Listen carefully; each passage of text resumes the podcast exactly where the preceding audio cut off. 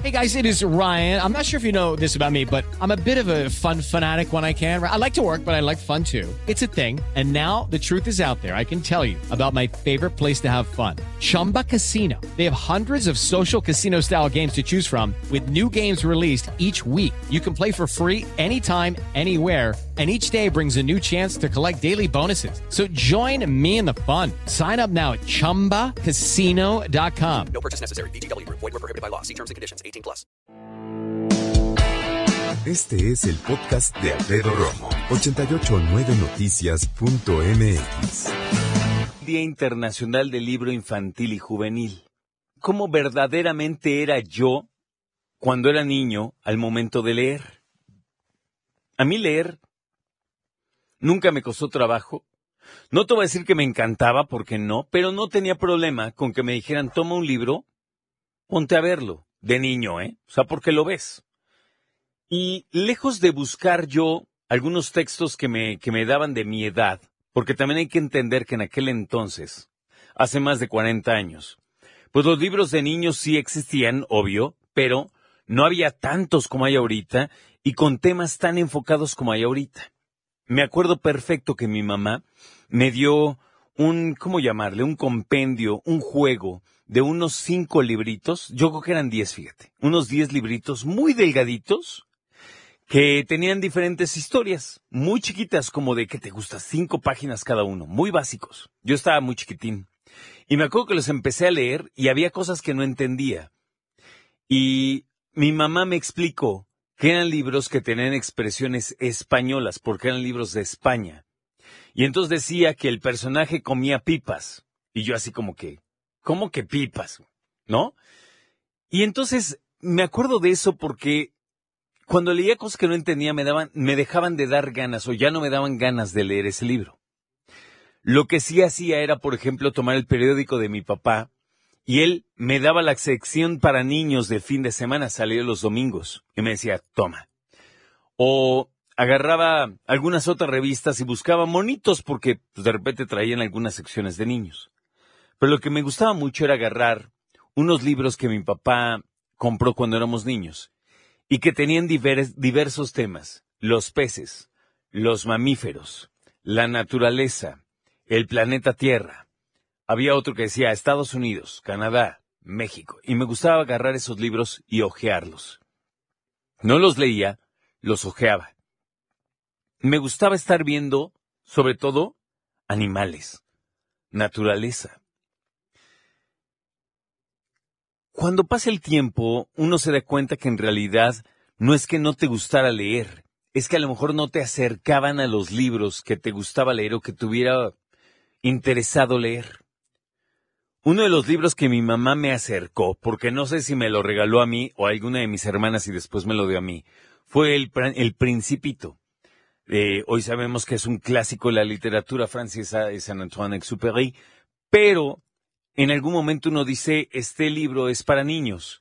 Y ciertamente muchos lo revisamos cuando éramos niños, cuando en realidad, por lo menos desde mi punto de vista, agarras la onda que es un libro bien profundísimo, y que si bien, claro, puedes leer desde que eres un niño o niña, pasa el tiempo y en realidad cuando lo revisas le encuentras cada vez más cosas a El Principito. ¿Qué libro fue el primero que te regalaron o que recuerdas cuando eras niño o niña? ¿Y qué libro, agregaría yo, crees que te acercó, digamos, a la literatura de, una manera más contundente, que más allá de la tarea que nos dejaban en la secundaria y en la prepa, realmente leíste porque te gustó y porque te arrebató y porque consideras que algo te aportó en la vida. ¿Cuál serán esos libros que te llamaron la atención de adolescente? Y aquí es cuando cada quien empieza a hablar de cosas mucho más elevadas y de un encuentro con los libros que a lo mejor algunos en la adolescencia se aventaron a leer cosas mucho más demandantes siendo adolescentes, como mi hermana mayor, que leía cosas muy profundas siendo yo creo que incluso niña. Pero hay quienes lo traen y quien, quienes lo buscan y quienes incluso les arrebata leer un libro eh, a lo mejor muy profundo y muy aventado, ¿no? Yo tardé más en empezar a leer de manera más devota y más dedicada. Muchos pensarían que debería de darme pena, ¿no? Sin embargo, creo que la lectura llega cuando tiene que llegar y cuando tiene que ser descubierta a manera de placer, no de tarea. A manera de placer, ¿qué libros leíste? Y hay unos que llegaron a manera de tarea que te gustaron mucho, ¿no? El laberinto de la soledad, por ejemplo, a mí se me hizo un libro que me dejaron de tarea y que me gustó mucho.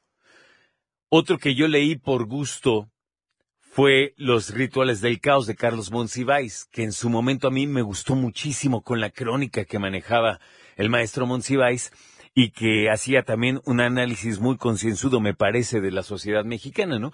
Y de algunas otras cosas. Pero cada quien, cada quien. José Agustín fue uno de los autores que a mí me gustó leer porque quería leerlo, no porque tuviera que. A diferencia de Elena Poniatowska, que sí descubrí por una tarea, por ejemplo, ¿no? Entonces, a la larga empiezas a tener tus libros favoritos, pero uno pregunta, ¿los libros favoritos es porque los lees muchas veces o porque con una te arrebataron y te volaron la mente? Porque cuando es esa, hay uno que se llama Great Expectations, Grandes Esperanzas. Ese libro, no, no, no, qué cosa. Yo creo que es el libro que más he disfrutado en toda mi vida y lo platicaba con mi esposa porque lo leímos juntos. No sé si tú sepas, lo he reiterado al aire. A mí me gusta leer libros con mi esposa, nos leemos en la noche. Y cuando leímos Grandes Esperanzas, no, no, no, no, hasta llorábamos al mismo tiempo, te lo juro. Y si tú dices, ah, vi la película, yo creo que de todos los que he dicho que se no aplica, este es el que menos aplica en ese sentido. Tú lees el libro y ves la película y si dices, ¿quién les dijo? No le entendió. No, como que no, no. La película no es mala, fíjate, tiene un reparto bien interesante, hasta termina apareciendo Robert De Niro en la película. Y mira que la, dirigió un mexicano, Alfonso Cuarón. Pero con todo el respeto que me maestra el maestro Cuarón, que habló hablado en estos micrófonos y en esta mesa, el libro es una cosa bellísima. Escucha a Alfredo Romo donde quieras, cuando quieras. El podcast de Alfredo Romo en 889noticias.mx.